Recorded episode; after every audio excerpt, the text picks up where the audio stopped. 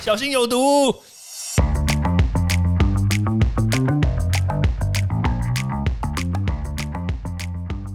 毒物去除了，人就健康了。欢迎来到昭明威的毒物教室。Hello，我们这几天是不是又在讨论打了两剂疫苗之后，可不可以不用戴口罩？其实十月五号我们就已经有逐步解封了嘛，所以很多人就已经冲立马跑去 KTV，立马冲去酒店。好像我身边好像很多这种人哎，糟糕。好，但对，但是问题就在于说，那什么时候可以不用戴口罩呢？因为我们知道，我们之前的规范就是，哎，在荒野，对不对？海边，在森林里面，如果说你在那边工作啦或怎么样的话。其实周围只有你一个人的话，其实你是可以不用戴口罩嘛。对，所以这既然有这样的规范，那我们就可以想说，哎，那下一步如果我们本土都还是持续加零，然后或者是就是确诊，但是都还是非常非常低的话，都是只有个位数啊，然后也都可以确非常确定这个这个感染源在哪里的话，哎，说实在，我觉得是不是真的可以思考说口罩可以把它拿下来？哎，这当然是可以思考的一个问题嘛，对不对？但是我们不能说，哎，只要打了两剂，我们就可以不用戴口罩，这当然是不行。因为我们看到台湾周围的这些国家也好，有很多人都是打了两剂疫苗，覆盖率都很高，可是口罩一拿下来，哇，确诊又都都回来。因为说实在话，对于那些国家来说，他们的清零啦，或者是隔离政策，甚至疫调。都没有台湾做的好。说实在，台湾做的真的蛮好的。所以，如果真的可以持续的这个加零一段时间，然后也都没有一些社区感染的话，我觉得口罩确实是可以逐步把它拿下来了。好，那但是什么时间点是拿下来最好的时候呢？说实在话，我们当然现在没有定论。我觉得逐步解封是一件好事，就是说，我们先在餐厅可以开始内用，然后。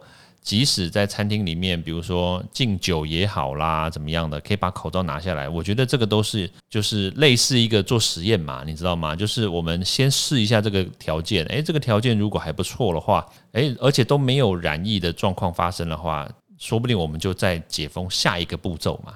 对不对？像比如说这个开车，对不对？开车是不是就可以不用再戴口罩啦，在车子里面，对不对？但是如果说你今天要去夜市啊，或者是你今天要去那种人很多的地方逛百货公司，我我觉得啦，戴口罩可能还是件好事，而且甚至是比如说在室内的空间里面。但是很多人就会说啊，诶，那你在餐厅不是也在室内吗？那在餐厅里面都可以不戴口罩了，那那去百货公司为什么要戴口罩？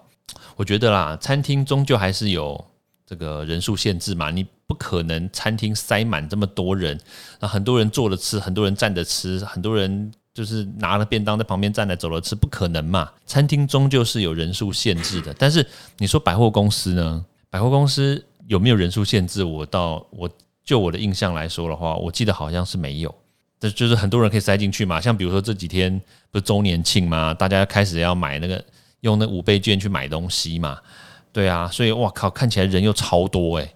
其实我有时候还是捏冷汗啦。但是说实在话，你看到前面这一波，每一次的廉价也好，还有这个国庆日的廉价、中秋节的廉价，我原来每次都捏冷汗。可是呢，后来实际上过了以后，过了两个礼拜，哎，发现好像也真的没有太多的确诊，因为这个廉价的关系，然后冒出来，所以其。实际上啊，大家真的很担心这种黑数啦、社区感染或者不明感染源的。其实这大家真的可以放心。那只是说，因为现在这个境外真的蛮多确诊的嘛，那是不是有可能因为是 Delta，然后造成说，哎，它可能有这种潜伏期过长，然后我们可能没有办法注意到，然后它又跑进来，然后又由阴转阳的这种状况？说实在，真的不知道。那几率高吗？几率不高，很低。但是有没有可能冒出个一两个？有可能，对，所以我觉得戴口罩呢，在现阶段来说，我觉得还是必须的事情啦。而且全世界的趋势都还是这样子嘛。